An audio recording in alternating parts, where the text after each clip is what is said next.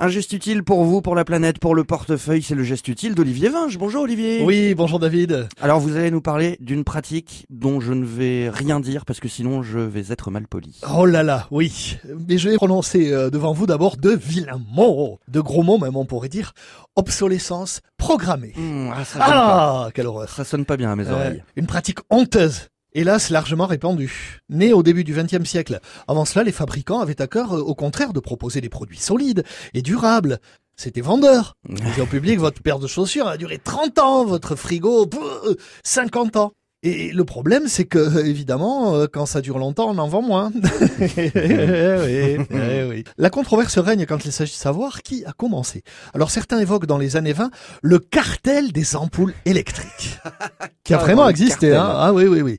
Il y avait peu de fabricants, donc ils se sont mis d'accord entre eux, parce que les premières lampes qui étaient mises sur le marché avaient une durée de vie de 2500 heures euh, environ. Pas mal.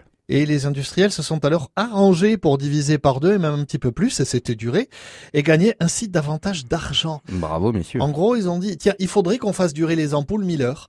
Donc ils ont payé des ingénieurs qui ont trouvé euh, le moyen de faire durer les ampoules 1000 heures au lieu de 2500.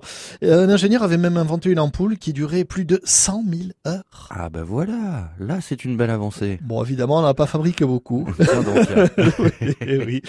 Et puis ce mauvais exemple de l'obsolescence programmée a été bien suivi. Cela va des banylons qui filent pour un rien, aux imprimantes qui contiennent une puce qui va les faire tomber en panne au bout d'un certain nombre d'heures d'utilisation alors qu'elles pourraient continuer à marcher. Comment booster les ventes de nos produits C'est très simple. Faites en sorte que les consommateurs aient besoin de les renouveler régulièrement.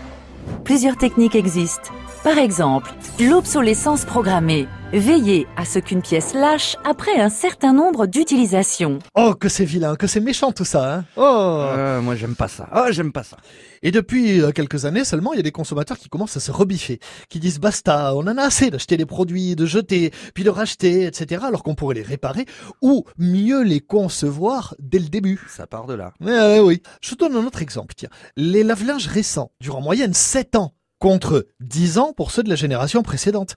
Alors me direz-vous, euh, il n'y a pas d'espoir, Mais euh, alors, on peut euh, rien y a faire. pas euh, d'espoir, on Olivier, va on peut continuer rien à se faire faire. avoir. Ouais, vous le dites bien. hein. On on Est-ce qu'on va continuer à se faire avoir alors? Non, non, non, Ah. non. Il y en a de l'espoir. Ici, il y en a toujours. la petite lumière arrive toujours au bout du couloir et elle dure plus de 1000 heures.